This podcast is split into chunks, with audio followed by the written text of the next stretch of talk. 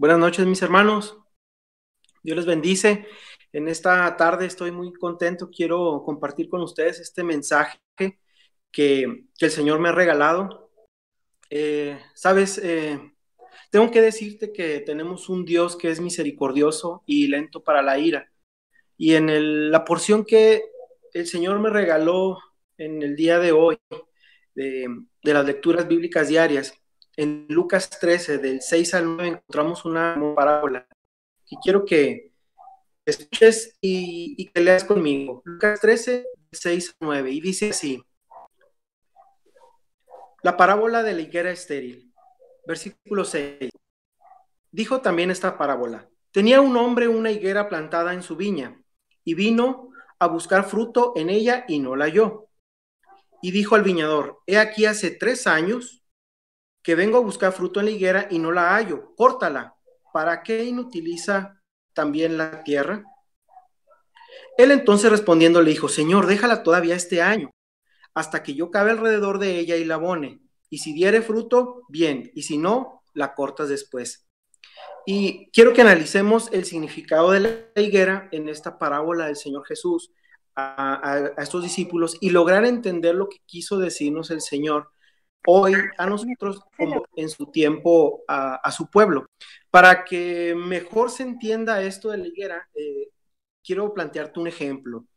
En nuestro México se identifica la planta del nopal, fíjate, se identifica como un alimento, pero aparte es un símbolo que da la noción de identidad en nuestro país. Incluso nuestra bandera está representada el nopal como la base en la que está fundada nuestra nación. De igual forma, para el pueblo judío, la higuera simboliza tanto espiritual y físicamente al pueblo de Israel. Es para darnos una idea. Es un símbolo que hasta hoy eh, en día da un sentido de pertenencia al pueblo de Dios. Y hay algunas promesas de Dios que dio a su pueblo Israel con respecto a eso.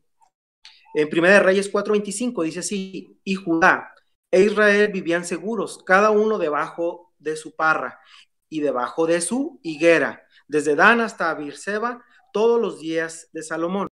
Miqueas 4:4 dice así también, y se sentará cada uno debajo de su vid y debajo de su higuera, y no habrá quien los amedrente, porque la boca de Jehová de los ejércitos ha hablado. Sin embargo, en esta parábola es cuando el Señor Jesús aprovecha tal orgullo y noción de seguridad nacional del pueblo de Israel y quizá la aparente salvación solo por el hecho de haber nacido en este pueblo, para presentar cómo también este pueblo es obstinado en dar frutos para Dios. Eh, estamos de acuerdo que es nuestra obligación de cada uno eh, dar eh, esos frutos, producir esos frutos de arrepentimiento, y de obediencia. No estamos hablando frutos en cuanto a obras, sino frutos de arrepentimiento y obediencia al Señor. Yo agregaría también el fruto del Espíritu, que es lo que ya más específicamente nos dice Dios a nosotros en la vida ah, práctica cristiana. Estos este fruto es amor, gozo, paz, paciencia, benignidad, bondad, fe, mansedumbre y templanza. Esto dice en Gálatas 5, 22, 23, pero Volvamos a nuestra parábola. Dice, con esta parábola de comparación, el Señor tiene el objetivo de, que el oyente recapacite sobre el futuro que le espera de condenación si no da ese fruto, ese fruto de, arrepentimiento, ese fruto de, de conversión, de obediencia al Señor. Sin embargo, dentro de esta parábola que acabamos de leer, nos damos cuenta de algo muy hermoso, de lo cual también habla el Señor, que es la misericordia y la paciencia de, Dios para con un pueblo que está a veces renuente a, obedecerle ante un inminente juicio de, de, está por venir. En esta porción que acabamos de leer, en Lucas 13, 8, encontramos a un viñador que está suplicante con el, con el dueño de la higuera eh, pidiéndole una oportunidad más para, para este árbol, para esta higuera. Le pide un poco más de tiempo para lograr dar fruto. ¿Sabes? Es Jesús en quien tenemos este tipo de, Salvador, este que intercede ante el Padre, que es santo, quien mm, obviamente no solapa el pecado, pero que, que solo por medio de, de nuestro Señor Jesucristo esperaremos ver esta misericordia del Padre para con nosotros que somos pecadores.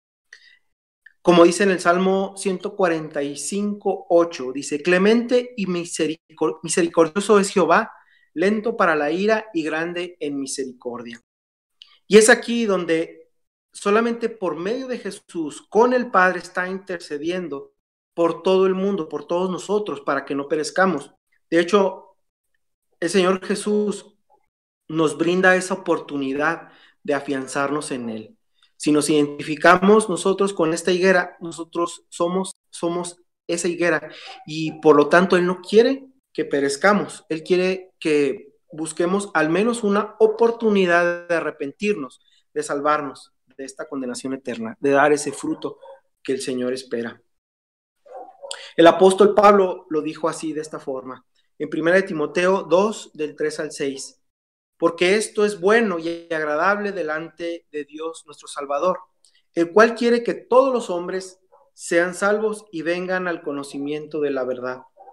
Porque hay un solo Dios y un solo mediador entre Dios y los hombres, Jesucristo, hombre, el cual se dio a sí mismo en rescate por todos, de lo cual se dio testimonio a su debido tiempo. También Jesús mismo dio, habló de esto mismo en Juan 3 del 17 al 18 dice el 17, porque no envió Dios a su Hijo al mundo para condenar al mundo, sino para que el mundo sea salvo por él.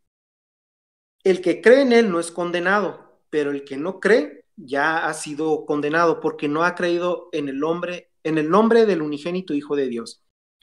Hermano, hasta, hasta ahora yo no he ido a la nación de Israel, pero se conoce que Israel está lleno de higueras, muchas de ellas enormes y, fructuosas, maduras. Son muy fructíferos estos árboles, se dice que por lo menos dos veces al año eh, dan cosechas de frutos en, el año y, y, podemos ver también que a través de, esta, de este símbolo de la nación, eh, Dios da una, una esperanza también a aquellos, aquellos, eh, aquel pueblo que, que, da frutos. Mateo 24, 32 también lo dice así, de la higuera aprended la parábola, cuando ya su rama está tierna y brotan las hojas, sabéis que el verano está cerca. Ese verano representa la venida de nuestro Señor Jesucristo. Y recuerda esto, hermano, si la higuera, si la higuera, la higuera no florece, no da fruto, esta es la oportunidad. Esta es la oportunidad para ti de buscar al viñador, a nuestro Señor Jesucristo, para que, para que Él venga y, nos prepare, porque su venida está pronto y necesitamos su restauración si no damos esos frutos que, que Dios Padre pide. Por eso te invito, hermano, quiero terminar con esto y quiero invitarte a que a que le pidamos perdón al Señor y que, y que busquemos esa, esa restauración que Él nos, nos está pidiendo, que, que reconozcamos a, a, Jesucristo como nuestro mediador, como ese viñador que está intercediendo por nosotros, porque en determinado momento va a venir ese juicio para nosotros. Por eso yo te pido que reconozcamos a Jesucristo. Sabes, Él murió en la cruz y este fin de semana recordábamos esto, que Él murió y resucitó por nosotros. Él resucitó por ti, Él resucitó por ti para abrir un camino, para darnos una esperanza de vida. Por eso yo te invito a que, que le pidas perdón, a que busques esa restauración de Él y que le digas, Señor, yo sí quiero dar esos frutos de arrepentimiento. Yo quiero no como esa higuera estéril de esta parábola, que esté en riesgo y amenazado de ser cortada. Yo quiero, al contrario, dar esos frutos para ti. Así que yo te invito, hermano, te invito a que, a que cierres tus ojos y a ti ah, que estás escuchando, si nunca habías escuchado algo así como esto, yo te invito a que, a que reflexiones y que le pidas perdón a Dios y que le diga, Señor, yo quiero, yo quiero esa restauración en mi vida. Yo he sentido esa, esa sequía, he sentido que no he dado absolutamente nada espiritualmente. Yo quiero reconocerte a ti como mi mediador, como mi salvador, como mi Señor en mi vida y te pido perdón para que tú me limpies y me restaures porque quiero estar un día en ese lugar, en tu gloria, al despertar. Pide todo esto en el nombre de Jesucristo. Díselo con tus palabras y pide esa restauración.